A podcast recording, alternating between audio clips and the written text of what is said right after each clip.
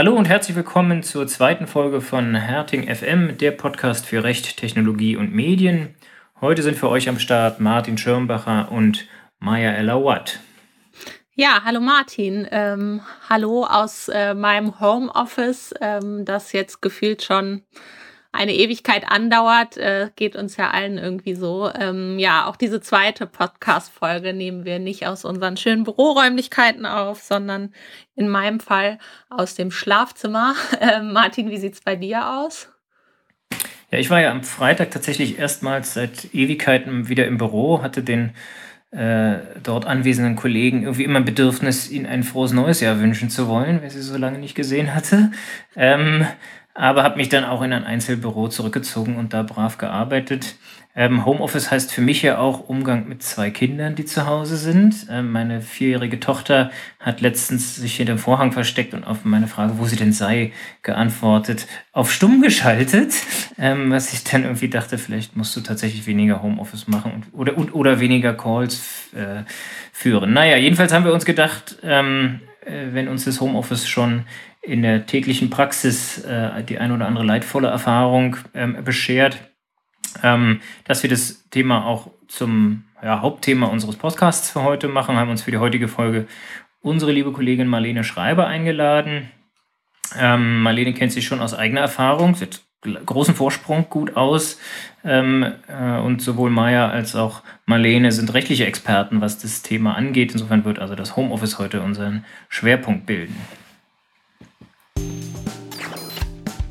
Bevor wir mit Marlene Schreiber gleich alles zum Thema Homeoffice klären, geht es in unseren News heute unter anderem um nicht personalisierte Werbung, kein Unterlassungsanspruch ohne Hinweisschild, Recht auf Vergessenwerden, französisches Gericht kassiert eine Strafe gegen Google und eine wichtige Entscheidung des Verwaltungsgerichts Mainz zu vielen strittigen Fragen der DSGVO.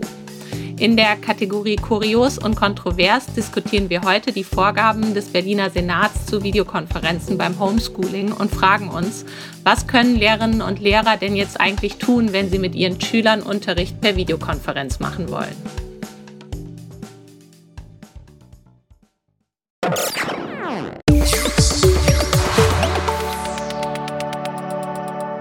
Bitte keine Werbung.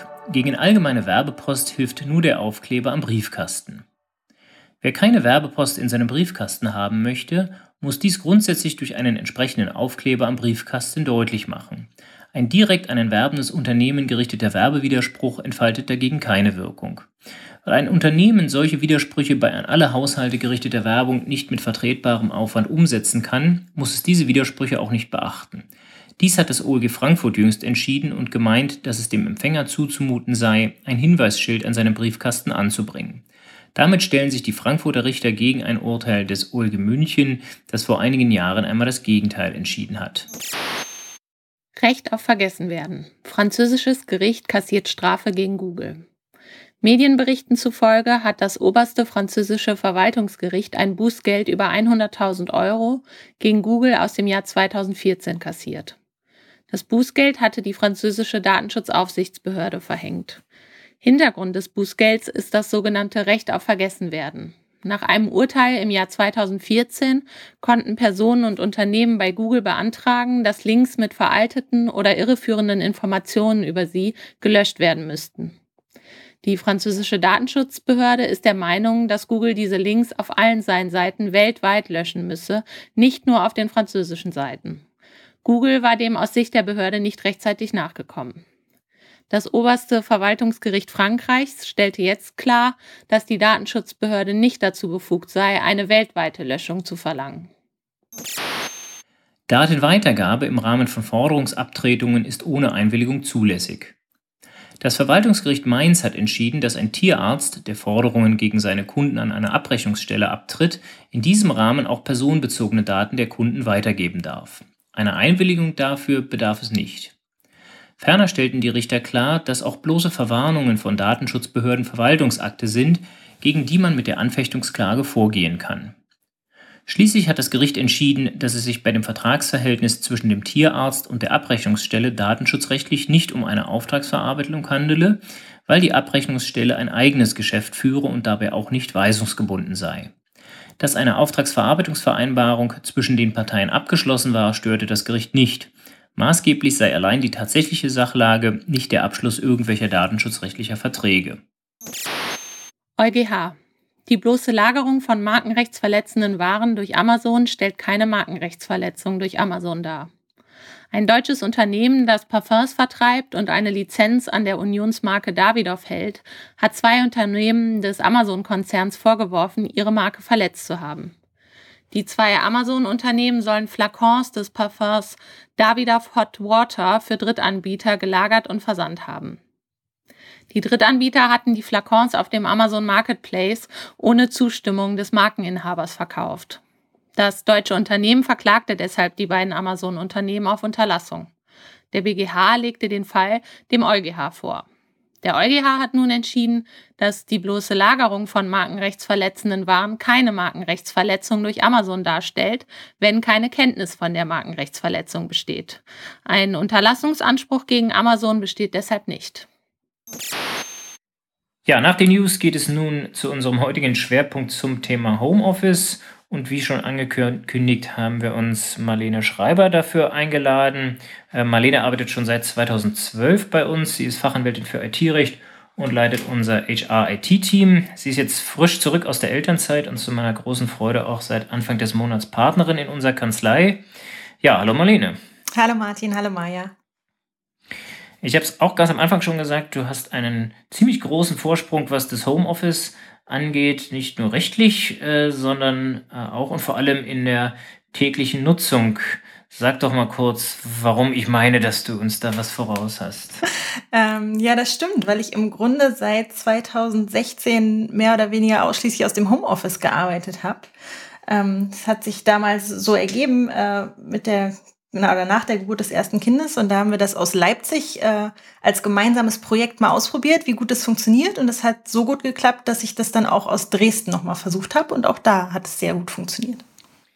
Kann ich bestätigen. Ähm dass das gut funktioniert hat. Jetzt, äh, ja, äh, sitzen wir alle im Homeoffice und äh, es ist schon was anderes, ob man sich wenigstens ab und zu sehen kann oder ob man ähm, ja, äh, auch dauerhaft im Homeoffice sitzt. Es macht ja, auch einen Unterschied, ob man das freiwillig macht äh, oder ob man es muss, kann ich sagen. Genau, das stimmt, das stimmt. Ja, äh, Marlene, ich freue mich auch total, dass du äh, dabei bist. Äh, schade, dass wir nicht äh, direkt zusammensitzen. Das stimmt. Aber das ist ja genau auch heute unser Thema.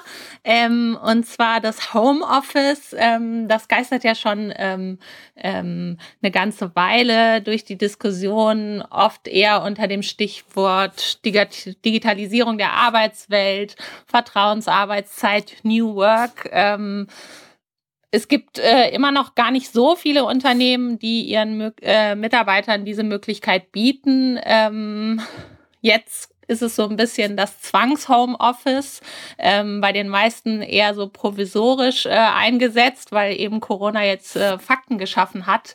Ähm, Marlena, mal abseits von diesen ganzen Themen Digitalisierung, Work-Life-Balance etc., ähm, worum geht's denn eigentlich rechtlich, wenn wir vom Homeoffice sprechen?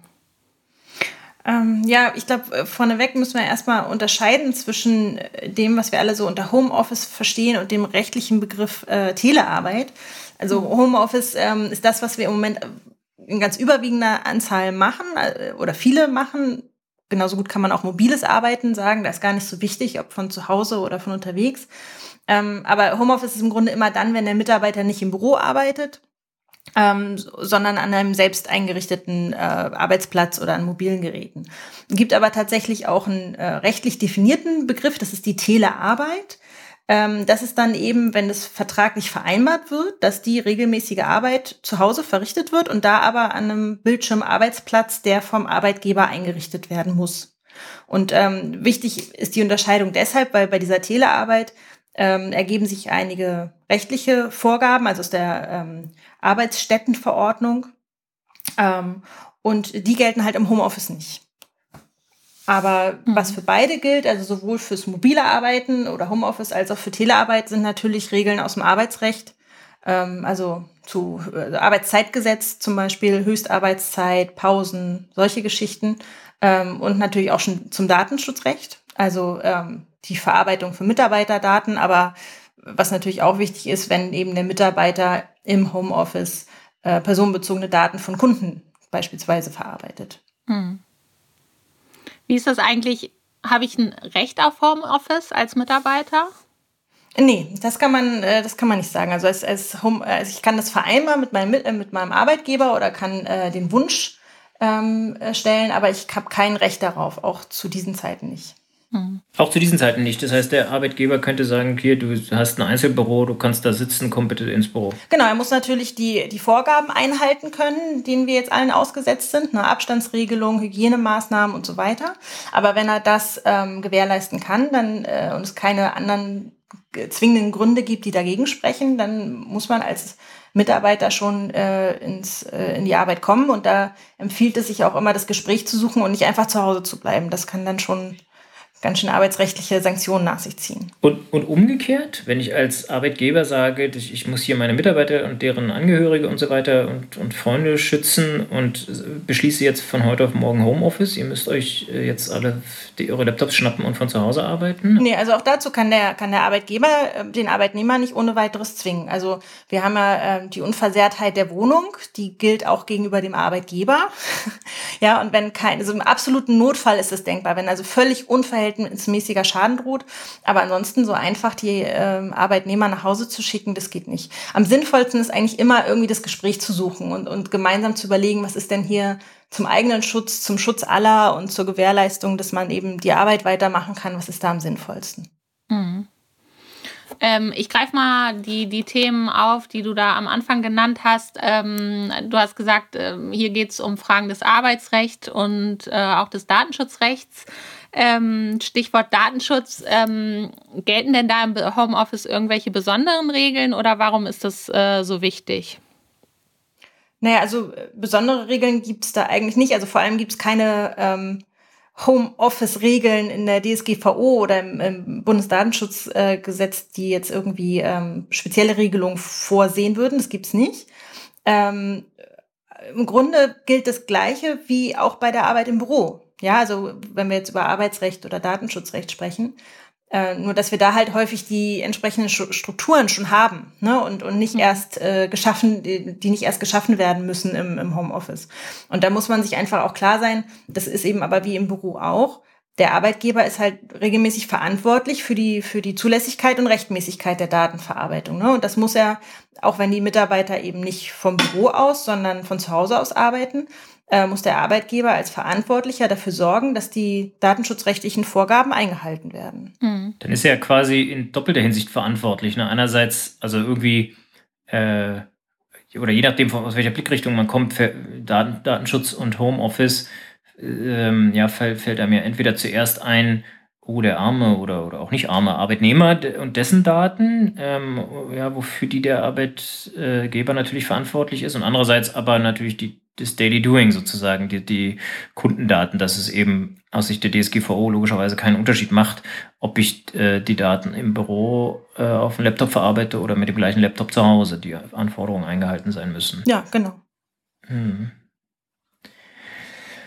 Ähm, ja, sag du mal, ja.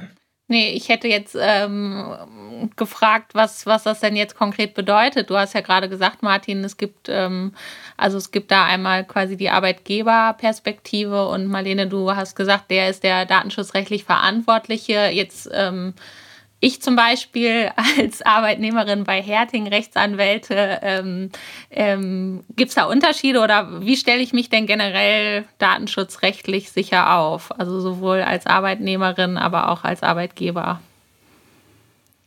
Ähm, naja, also äh, datenschutzrechtlich sicher, das, äh, du musst natürlich immer Maßnahmen ergreifen, die die IT-Sicherheit oder die, die datenschutzrechtliche Sicherheit äh, gewährleisten.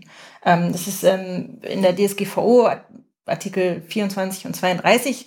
Im Grunde wird da mehr oder weniger gesagt, die Maßnahmen, die du auswählst, die müssen immer abgewogen werden zwischen dem, ich sage jetzt mal, erreichbaren Schutzniveau, was ist möglich nach Stand der Technik, und äh, dem Risiko, der eben für die Betroffenen besteht. Hm. Ähm, da gibt's in der DSGVO auch verschiedene äh, Beispiele.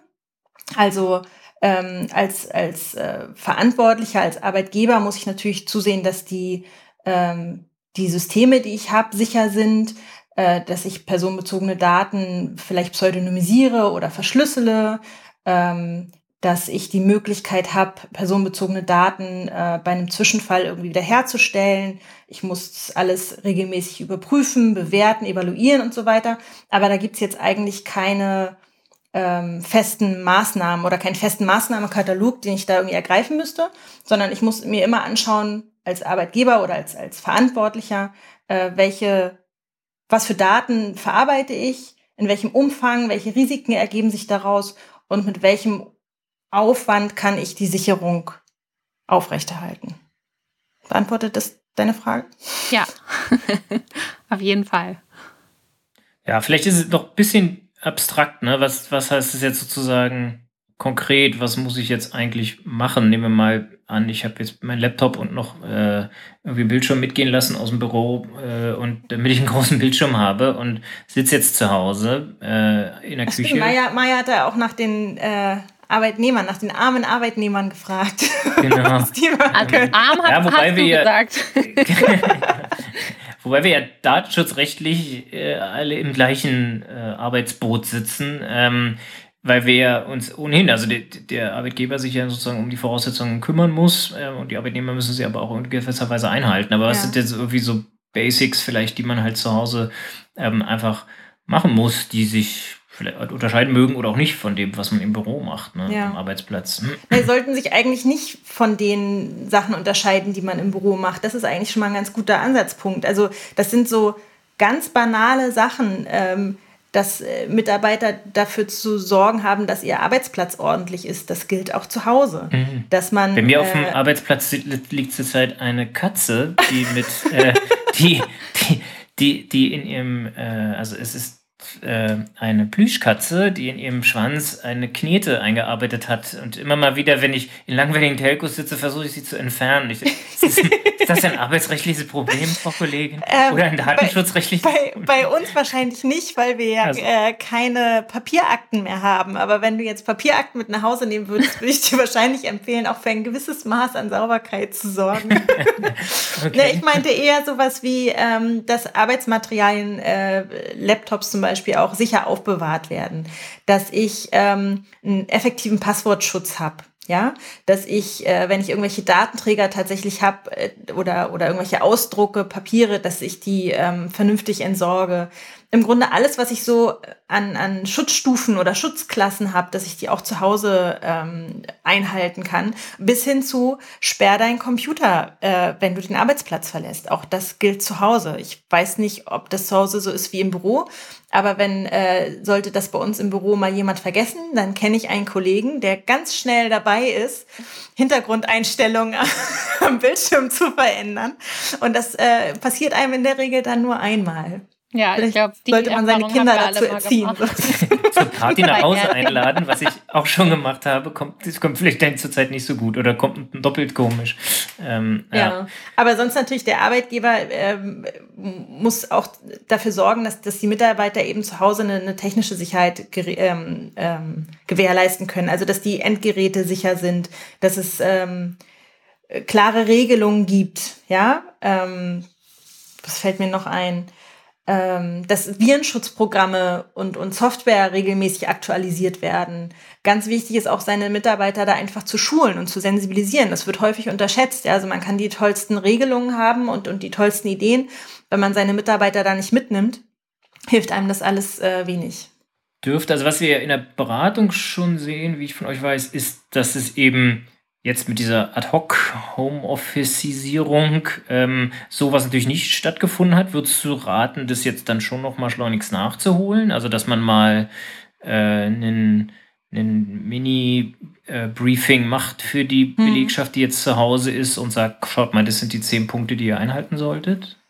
Äh, ja, ja, äh, das lohnt sich auf jeden Fall. Ganz grundsätzlich äh, merken wir so in der Beratung, wenn man das alles bisher noch nicht gemacht hat, dann bringt es jetzt auch nichts, völlig überstürzt in Aktionismus zu verfallen. Also da sollte man sich schon ein paar Minuten nehmen oder ein paar Stunden oder ähm, wie auch immer und sich fundierte Gedanken dazu machen, was können wir jetzt sozusagen kurzfristig überhaupt umsetzen ähm, und wie machen wir das? Und äh, die Mitarbeiter dazu sensibilisieren, ist auf jeden Fall eine Maßnahme, die man relativ kurzfristig machen, umsetzen kann.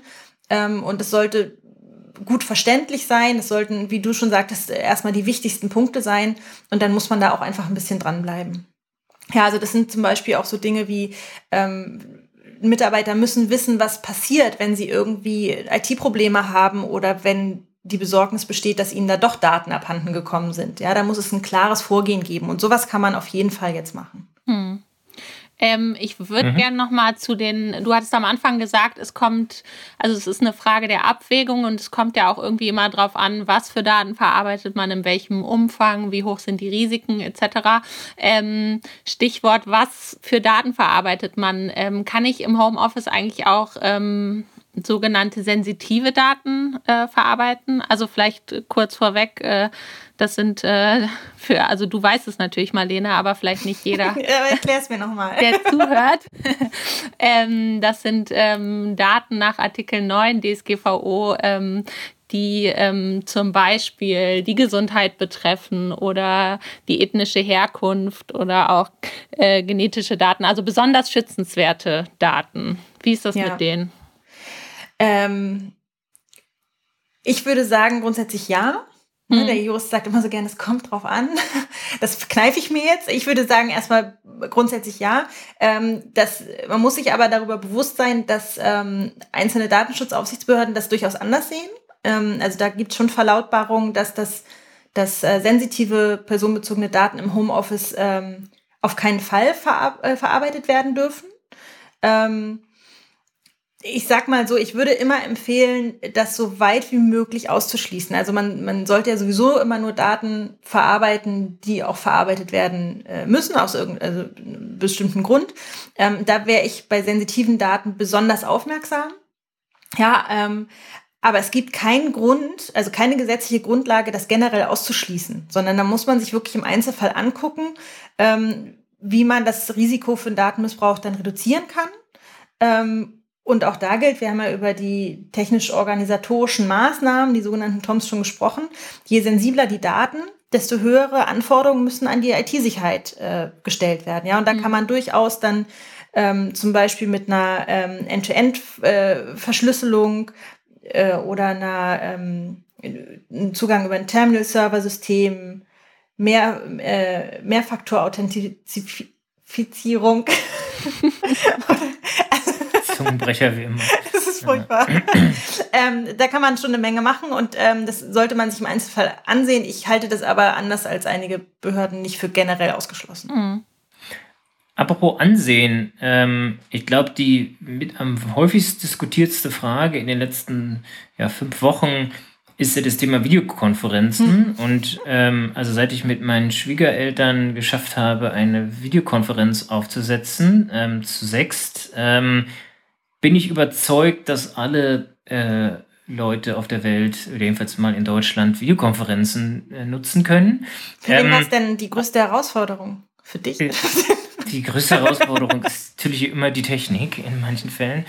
Ähm, aber äh, ja, mal die Technik beiseite gelassen. Ich glaube auch, dass es da immer mal wieder Schwierigkeiten geben wird, auch im Arbeitsleben.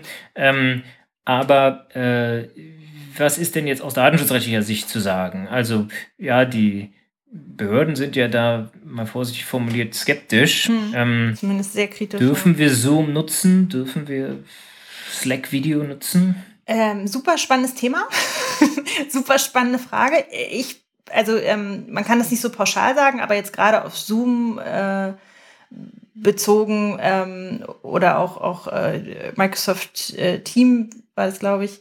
Ähm, ja, halte ich also auf keinen Fall für ausgeschlossen ähm, wenn man sich da anguckt, was die, das, was die Datenschutzbehörden da so empfehlen, dann verzweifelt man so ein bisschen, finde ich. Also das ist nicht sehr praxisbezogen und nicht sehr pragmatisch, was da passiert. Also wenn man äh, irgendwie sich anhört, dass es ähm, dass äh, Lösungen, die man selbst betreiben können soll, äh, on-premises äh, da vorzuziehen sein oder dass das äh, sinnvoller äh, sei, einen Großteil der Kommunikation per Telefon zu machen, ähm, finde ich das schon schwierig.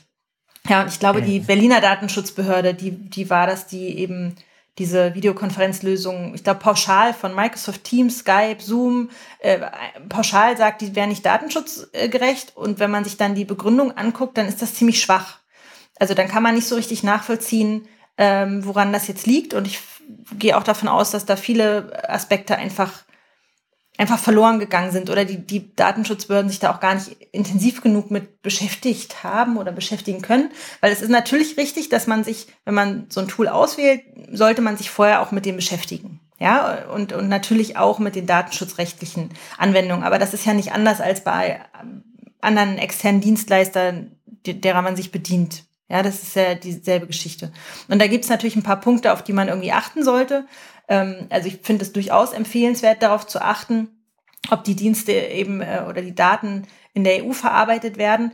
Ähm, aber selbst das ist nicht zwingend. Ja, auch da kann man sich behelfen mit, äh, mit zusätzlichen Garantien. Also Standardvertragsklauseln ist da so ein Stichwort oder, oder Zertifizierung.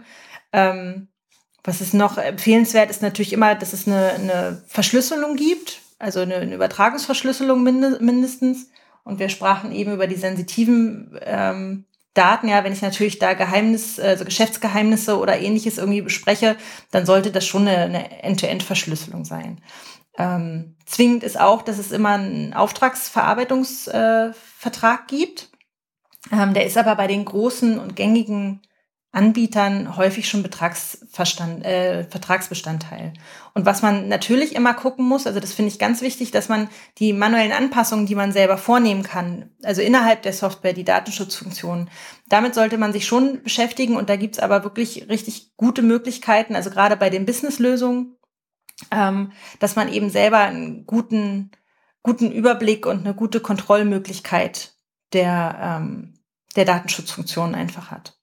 Ne? Und auch da ist wieder Stichwort Sensibilisierung und Schulung von Mitarbeitern. Die, die muss ich da natürlich mitnehmen, ja. Und denen muss ich auch klar machen, dass äh, wenn ich so ein Videokonferenztool äh, benutze, dass äh, man nicht einfach Aufzeichnungen von Gesprächen machen kann, wenn das nicht notwendig ist oder wenn die Teilnehmer das nicht wissen, dass ich aufpassen muss, wenn ich meinen äh, Bildschirm teile, ähm, dass ich meine Zugangsdaten nicht mitteilen darf, dass ich ähm, Einladungen nur an Leute verschicke, die äh, da die nötige Freigabe haben. Das bayerische Innenministerium. Meine Kinder durchs Bild laufen. Ich habe heute Morgen in unseren Joe Fixes schon zwei Kinder gesehen. Und, äh, da war mein eigenes deine? dabei. Eine, eins war von dir. ja, stimmt. Ja, der äh, wurde zum Beispiel aus dem Raum geschickt, weil er die frei, nötige Freigabe für den Bildschirm nicht hatte. Ah, okay. Aber da, das sind natürlich einfach wichtige Sachen und da, da ist aber auch wieder die Verantwortung der Verantwortliche einfach gefragt, ne, seine Mitarbeiter mitzunehmen. Mhm. Okay, also, also sprich, es geht grundsätzlich, es sei denn, wir verarbeiten sensitive Daten. Und, und, und man wählt die, sagen wir mal, datenschutzfreundlichste Einstellung, äh, die das System vorsieht. Zum Beispiel eben, wenn dort irgendwelche Auswertungsmöglichkeiten über Aufmerksamkeiten und so weiter möglich sind, dass man die halt abschaltet. Ähm, und nicht genau, also das, das halte ich so für, für am wichtigsten. Mhm. Ähm, und, und ich sage jetzt mal Geschäftsgeheimnisse, da, da muss man dann wirklich, wirklich aufpassen. Mhm. Da sollte, das sollte man das vielleicht über Zoom European Data Protection Board hat ja in der letzten Woche hat der, der äh, Chef dort gepostet auf Twitter einen Screenshot, wie sie mit Zoom tagen äh, und darauf an und der unser äh, Bundesdatenschutzbeauftragter Herr Kelber war also auch zu sehen und unter anderem auch aus, dem, aus seinem Fenster die Einfahrt seines äh, seiner, seiner, seines Hauses offensichtlich. Ähm, das, da ist natürlich klar, dass sich da die Twitter-Kollegen sofort drauf stürzen und fragen, wie das denn, ob man jetzt Zoom also doch nutzen dürfe. Und wenn die das machen, dann wird das wohl in Ordnung sein. Das ist ein bisschen vergleichbar wie Herr Spahn, der sagt, man muss Abstand halten und sich dann in vollen Aufzug ja. stellt. Ne? da muss man natürlich auch äh, irgendwie, also Datenschutzbehörden, aber auch Arbeitgeber sollten da mit gutem Beispiele vorangehen. Ja, und nicht die Kinder immer in die Kamera halten. Frau Kollegin. Mit Namen und Gesundheitsdaten. Ähm, ich ich gehe jetzt mal ein Stück weg von unserem Lieblingsthema Datenschutz. Ähm, Schade. Marlene, du hattest ja am Anfang ähm, auch gesagt, ähm, Thema Arbeitsrecht spielt auch eine Rolle. Ähm, ohne da jetzt einen riesen Fass öffnen zu wollen, ähm, was, was empfiehlst du Arbeitgebern, wie sie sich da am besten aufstellen, wenn es ums Thema Homeoffice geht? Hm. Naja, also über die Toms haben wir jetzt tatsächlich ja schon äh, ausreichend gesprochen. Ähm, na, es gibt so zwei Vereinbarungen, die, wo ich empfehlen würde, die zu treffen. Also einmal muss ja der Arbeitgeber sicherstellen, dass diese Toms eben umgesetzt werden, auch zu Hause. Und da empfiehlt es sich tatsächlich, im, gegebenenfalls im Zusammenhang mit dieser Sensibilisierung, die wir schon angesprochen haben, die Mitarbeiter ähm, entsprechend zu verpflichten durch so eine Homeoffice Policy. Ne, das hat zum einen den Vorteil, dass man das einmal verschriftlicht hat, ähm, dass man das beim Arbeitnehmer noch mal so ein bisschen ins Bewusstsein holt und natürlich auch, dass man seine Maßnahmen und, und Vorkehrungen dazu Datensicherheit einfach nachweisen kann. Diese, mhm. Die Pflicht habe ich, diese Nachweispflicht habe ich ja auch immer. Ähm, ein weiterer Punkt, über den wir, glaube ich, jetzt noch gar nicht gesprochen haben, der aber tatsächlich einfach problematisch ist, ähm, ist ja dieses gemeinhin als Bring Your Own Device. Also im Moment ist es halt kein Bring, sondern ein ja, Have. zu Hause haben. Have, genau. Also das äh, gemeint ist damit, dass, dass ja viele einfach ihre eigenen privaten Endge äh, Endgeräte nutzen. Ja. Ähm, einfach bedingt dadurch, dadurch, dass es gar nicht so einfach ist äh, oder nicht so einfach war die letzten Wochen, wenn ich das so bei Mandanten mitbekommen habe, ähm, ausreichend äh, Laptops zu ordern. Ja, es ist nicht nur Klopapier und Hefe, es ist äh, auch Laptops. Ähm, und dieses Thema, also das Thema ist wirklich einfach problematisch, weil es da so ein paar arbeits- und datenschutzrechtliche Risiken gibt. Ne? Also die, die Zugriff, Zugriffs- und Kontrollrechte des Arbeitgebers sind da einfach umfassend beschränkt. Da muss man ähm, oder empfiehlt es sich, eine Nutzungsvereinbarung zu, zu ähm, treffen, wo einfach bestimmte Dinge geregelt werden, vereinbart werden. Also welche Endgeräte sind da zugelassen, ähm, berufliche und private Daten sind zu trennen was gibt's noch? Dass der Arbeitgeber, das ist ein wichtiger Punkt, dass der Arbeitgeber eben bestimmte Zugriffsrechte bekommt auf das Endgerät. Hm. Ähm, Administrations- und, und Fernzugriffsrechte. Ja auch Sinn, wenn ähm, ich quasi dem Arbeitnehmer was zur Verfügung stelle, ne? Weil ich kann ja ähm, zum Beispiel auch ein Interesse daran haben, auszuschließen, dass mein Arbeitnehmer über mein also mein heißt jetzt, ich bin mal kurz Arbeitgeber, ähm, über mein Endgerät ähm, zum Beispiel privat surft oder Mails verschickt oder einen USB, einen privaten USB-Stick anschließt oder sonstiges, ne? Ja, definitiv. Also je klarer die Regelungen, desto besser. Ja. Im Zweifel geht es sonst zulasten des Arbeitgebers. Das kann man so grundsätzlich sagen. Ja, ja ähm, vielen Dank, Marlene.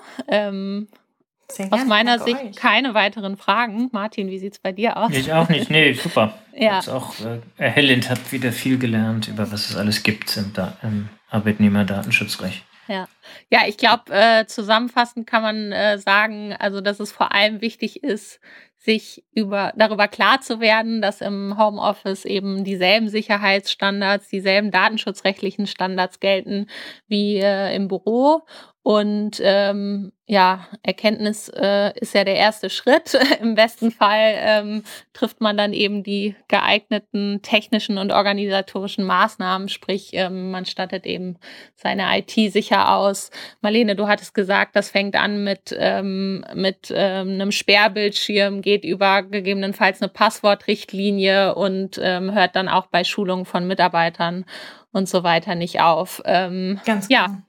Und äh, ganz wichtig eben, also jetzt nicht äh, die, den Kopf in Sand stecken, weil man denkt, ah, das haben wir bisher vielleicht einfach verpasst oder wir haben eben bisher kein Homeoffice gehabt. Und jetzt äh, sind meine Mitarbeiter da drin, jetzt ist das äh, Kind in den Brunnen gefallen, jetzt geht eh nichts mehr, jetzt äh, verbieten wir das komplett oder lassen es einfach so weiterlaufen, hm. ähm, sondern sich dann, wenn man das jetzt angeht, besser spät als nie die wichtigsten Punkte rausgreifen, da eine klare Linie drin haben und dann kann man ähm, nach und nach die Dinge abarbeiten und sich da einfach rechtssicher aufstellen. Das ähm, halte ich für dringend empfehlenswert. Ja, perfektes Schlusswort, würde ich sagen, für unsere Diskussion. Genau, prima. Vielen Dank, Marlene. Danke euch.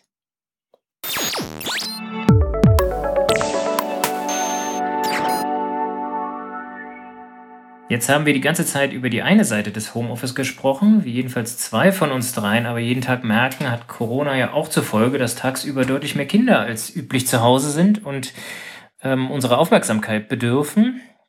Gerade sind in Berlin die Osterferien zu Ende gegangen und einige Lehrer versuchen verzweifelt, den Kontakt zu ihren Kindern aufrechtzuerhalten. Manche sind dabei kreativ und andere belassen es bei der Ansage der Aufgabenblätter, die man doch bitte abzuarbeiten habe. Mein Sohn ist jetzt in der vierten Klasse, da haben wir also beide Varianten. Ähm, Besonders beliebt sind äh, die Videokonferenzen. Der äh, Klassenlehrer meines Sohnes war also ganz äh, aufgeregt und, und sehnsüchtig und wollte doch jetzt seine Schützlinge mal wieder sehen und hat tatsächlich ähm, gestern Abend geschrieben, dass er doch eine Videokonferenz äh, durchführen möchte ähm, und die für heute 10 Uhr angesetzt, natürlich freiwillig und zusätzlich und äh, unter Voraussetzung der technischen Möglichkeiten. Ähm, ähm, ja, technische Möglichkeiten sind die ein und ich hab, äh, war beim Setup sozusagen dabei und habe gesehen, wie, äh, wie, wie froh er und alle Schüler waren. Äh, ich glaube, am Ende waren es fast 20, hat mein Sohn gesagt. Ähm, wie froh sie waren, einander wiederzusehen. Ähm, jetzt ist das Technische das eine, über das Rechtliche haben wir gerade im Interview schon gesprochen ähm, und gehört, dass alles nicht so furchtbar einfach ist. Äh, für die Lehrer äh, ist es ja auch gar nicht so furchtbar einfach, weil sie ja immer nicht nur ihre Schüler äh, sich gegenüber haben, sondern auch deren Eltern. Und wie wir alle aus einigen WhatsApp-Gruppen wissen, kann es manchmal ziemlich anstrengend sein. Insofern kann ich alle Lehrer gut verstehen, die jetzt von ihren äh, Schulen oder den jeweiligen Trägern ein bisschen auf Unterstützung bei der Abhaltung solcher Videokonferenzen und den rechtlichen und technischen Vorgaben sich erhofft haben. Und äh, just während ich darüber nachdachte, bin ich am Wochenende äh, auf Twitter, wo sonst über ein Schreiben der Berliner Senatsverwaltung für Bildung gestolpert, die nämlich eine Checkliste für Videokonferenzen herumgeschickt hat. Ähm, war natürlich nicht offen, äh, öffentlich, sondern eine Lehrerin hatte das äh, dort online gestellt. Und wenn man mal in diese Checkliste äh, reinschaut, was der geneigte Anwalt und Vater natürlich gerne macht, findet man eine mittlere Katastrophe vor. Ähm, dort wird also auf einer eng beschriebenen A4-Seite ähm, erst beschrieben, wie der Diensteanbieter auszuwählen ist, dass er seinen Sitz in, in, in der EU haben müsse äh, und dass er datenschutzfreundliche Voreinstellungen ermögliche ähm, und dass er also äh, technische Daten wie Informationen über Browser, IP-Adresse, Betriebssystem, Standort, Datum und Uhrzeit, Beginn und Ende der Sitzung anonymisiert gespeichert und nach 48 Stunden automatisch ähm, gelöscht werden soll ähm, und verschlüsselte Übertragung und so weiter. Ähm, ja, wo ein Lehrer sicherlich sich fragt, huch, worum geht's da? Was ist die IP-Adresse, die hier gespeichert, anonym gespeichert werden soll? Ähm, dann gibt es noch Hinweise auf die Nutzung. Unter anderem soll man das, wenn man das macht, sein äh, äh, Videokonferenzsystem in das Verzeichnis der Verarbeitungstätigkeiten des Landes Berlin eintragen. Ähm, und dort wird ein Link äh, hingeschickt äh, oder mit abgedruckt, muss man ja sagen. Ähm, und, und das Ganze schließt mit einem Hinweis auf die Website der Berliner Datenschutzbehörde, wo sich also ganz tolle weitere Hinweise finden würden, was natürlich nicht der Fall ist. Insbesondere steht dort nicht, welche Videokonferenzsysteme man nun eigentlich einsetzen darf. Also wenn ich Lehrer wäre, das gesehen hätte, hätte ich wohl meinen Plan mit meinen Schülern eine Videokonferenz zu machen, ähm, äh, abgeblasen oder jedenfalls darüber nachgedacht, wie blöd ist das eigentlich für die Lehrer, ist sozusagen meine Einstiegsfrage. Darf ich da gleich einsteigen? ähm, ich weiß es nämlich tatsächlich aus dem engsten familiären Umfeld, äh, wo sich der eine oder andere Lehrer oder Schulleiterin befindet. Und ich kann sagen, das ist nicht erst seit Corona, das ist schon lange ein Problem, aber jetzt umso dringender. Also ähm, wenn man sich mal vorstellt, dass die meisten Lehrer jetzt nicht junge 30-Jährige sind, die mit äh, irgendwie Digital Natives äh, aufgewachsen sind, sondern ähm, Menschen sind, die sich da auch erst einfuchsen müssen, äh, dann muss man davon ausgehen, dass die meisten Lehrern dann so eine gewisse Digitalkompetenz fehlt und dass die sich auch schon lange darüber beschweren, dass ihnen da wenig geholfen wird, die aufzubauen. Ähm, und ich glaube, da fühlen sich viele Lehrer, ähm, und so ist mein Eindruck auch nicht ganz zu Unrecht, äh, von den Ministerien ziemlich alleingelassen. Und wenn man sich dieses, diese Checkliste ansieht, dann im Grunde auch von, dem, von den Datenschutzbeauftragten ziemlich alleine gelassen. Frage bleibt halt, warum machen die das so und nicht anders? Ähm, also es ist ja eine völlige, also ich finde es wirklich katastrophal. Ich bin richtig erregt darüber, wie man das schreiben kann an die armen Lehrer, aber warum machen die das so? Ja, Martin, das merkt man, dass du ganz schön wütend bist äh, über Noch dieses an Tag Schreiben. zwei danach. Genau. Ähm, ja, also wenn ich vielleicht mal, äh, auch wenn ich mir dann deinen Zorn zuziehe, ähm, was für die Behörde sagen kann. Ich meine, was hätten sie sonst machen sollen? Natürlich hätten sie irgendwie konkreter werden können, aber sollen Sie jetzt ein spezielles Tool empfehlen? Ähm nee, aber ich glaube, Sie müssen schon, Sie müssen konkreter werden. Also damit kann ja wirklich, ich, ich kann damit so gut wie nichts anfangen. Ähm, und wie soll das dann, wie soll das ein Lehrer, wie soll ein Lehrer damit was anfangen können, der vor diesen Tools steht? Also dann muss man sich eben wirklich diese Tools mal vornehmen, der Reihe nach abarbeiten und zumindest sagen, wo gibt's absolute No-Gos und wo gibt's vielleicht Sachen, die könnten besser sein. Ähm, mhm. aber irgendwie muss man da Lehrern schon was an die Hand geben. Zumal ich, ich habe heute gelesen, dass äh, äh, Elternvertreter, glaube ich, äh, davon ausgehen, dass es bis 2021 keinen normalen Schulbetrieb gibt. Also bis dahin können wir ja nicht weiter Arbeitsblätter austeilen oder Buchseiten empfehlen, damit die Schüler zu Hause lernen. Es muss ja einen persönlichen Kontakt geben. Also jetzt stecken wir ja alle nicht so drin. Vielleicht gibt es ja ähm, auch im Land Berlin eine Taskforce Videokonferenz in Schulen, die jetzt sich darum bemüht, dort eine ebenso technisch einfache wie datenschutzkonforme Lösung also quasi entweder selbst zu entwickeln oder, oder äh, in den Einsatz zu bringen.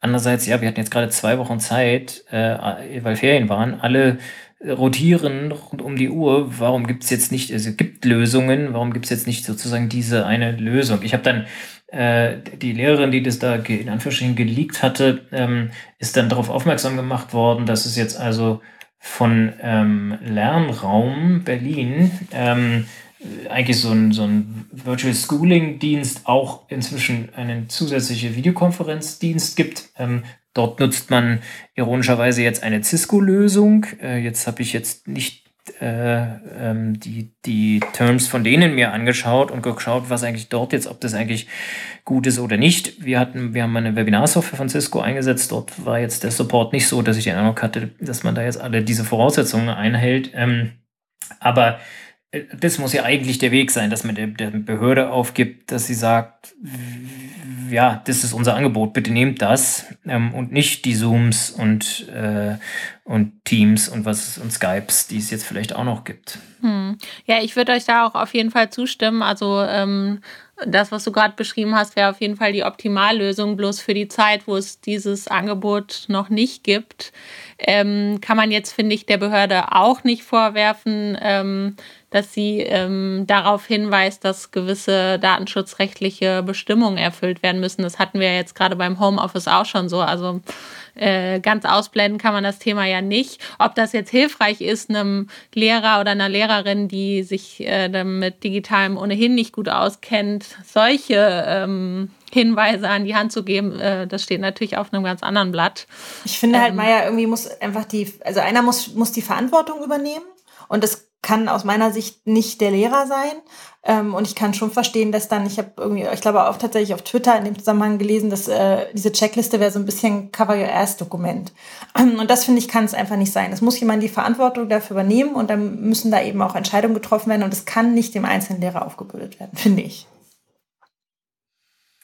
Ja, also würde ich, genau, würde ich auch zustimmen. Bloß, wie gesagt, ich denke trotzdem, dass man ähm, auch da in dem Kontext, auch wenn das natürlich völlig verständlich ist, dass alle jetzt umschalten wollen auf Videounterricht, auch da eben Datenschutz nicht ähm, vergessen darf, bloß natürlich eben nicht auf diese Art und Weise. Also mit diesem Dokument, glaube ich, kann keiner was anfangen. Ähm, genau, richtig. Ich, ich glaube, das, das stimmt. Ja, natürlich muss man irgendwie schauen, dass wir jetzt nicht einfach alle Zoom nehmen, auch wenn es dort so wäre, dass irgendwie die Datenschutzvorgaben nicht eingehalten werden können. Ähm, äh, ja, jetzt irgendwie nur weil Corona ist, gibt es den Datenschutz natürlich immer noch. Ähm, ja, insofern stimmt es. Äh, ja, jetzt keine Videokonferenz zu machen, kann nach den 30 Sekunden, die ich heute Morgen gesehen habe, äh, aus der Videokonferenz äh, da bei meinem Sohn und ähm, und, und der halbstündigen Schilderung, die, die, die er mir anschließend äh, zuteil hat werden lassen, darüber, wie cool es ist, alle mal wiederzusehen und so weiter, kann halt keine Lösung sein. Ne? Da muss es jetzt irgendeine Zwischenlösung geben und da äh, ähm, ja, kann meines Erachtens die nur sein, dass man sich halt jetzt irgendwie durchwurstelt und ein Videokonferenzsystem nimmt, die, die, was weiß ich, das geringste Übel ist ähm, und dann jetzt einfach mal macht, in der Hoffnung, dass man dann falls sich tatsächlich ein Elternteil oder wer auch immer äh, darüber erregt, ähm, ja nicht, nicht als Verantwortlicher angesehen wird als Lehrer, sondern dass das so wie es sein sollte, dann jeweils die Schule ist, die dann immerhin das Bußgeldrisiko ähm, nicht hat.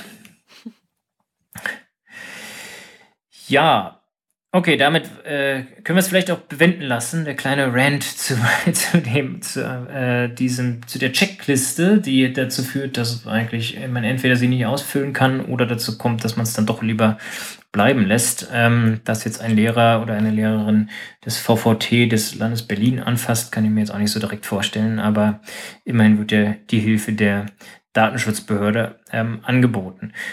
Äh, sinnvoller sind dann wahrscheinlich schon die Hinweise zur Umsetzung im Konkreten, die dort in der Checkliste gegeben werden. Vielleicht abschließend noch ähm, der Hinweis darauf, ja, dass man natürlich bei Schülern nochmal einen, einen Tacken mehr darauf achten muss, ähm, äh, dass die äh, ein bisschen aufpassen, was sie da jetzt alles filmen und so weiter, ist vielleicht sicher nicht so schlecht. Ja, sich auch mal mit den Einstellungen befassen, die man selber vornehmen kann, ne? In diesen. Videokonferenz-Tools. Genau. Prima. Dann sind wir am Ende von Folge 2 von Herting FM angekommen. Ich danke euch beiden sehr. Dir, Marlene, natürlich dafür, dass du hier als unser ähm, Stargast äh, die Zeit dir genommen hast. Sehr gerne. Hat großen, großen Spaß gemacht. Danke euch. Cool. Ja, Maja sowieso. Ähm, ja.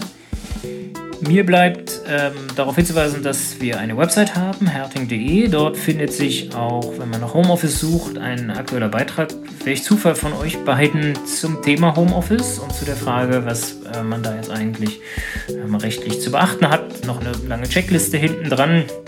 Unsere Social Media Kanäle kennt ihr, äh, ja, auf Facebook, auf Instagram, natürlich auf Twitter, dort unter herting sind wir vertreten. Wenn ihr Feedback habt, ähm, gerne her damit an podcast.herting.de oder podcast.herting.fm, jeweils mit AE geschrieben.